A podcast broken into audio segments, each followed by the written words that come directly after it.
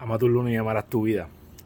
Si tú eres como yo, probablemente tienes muchos listados de cosas que quieres hacer eh, constantemente, ¿verdad? Los famosos to-do list. Pero hay una lista que a veces es hasta más importante y es el not to-do list.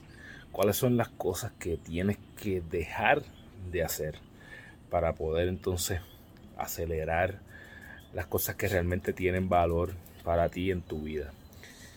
Te invito esta semana a hacer un no to. ¿Cuáles son las cosas que en realidad tú no deberías estar haciendo porque no te agregan valor?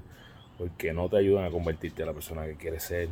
Porque simple y sencillamente la otra persona las puede hacer por ti. Así que busca cuáles son las maneras en que tú puedes eliminar estas cosas o al menos reducirlas para que puedas acercarte más rápido a la persona en la que tú te quieres convertir. Recuerda que eres la única persona responsable de todo lo que pasa en tu vida, que la forma en que tú cumples tus sueños, desarrollando los hábitos que te acercan a ellos porque eres tu hábito.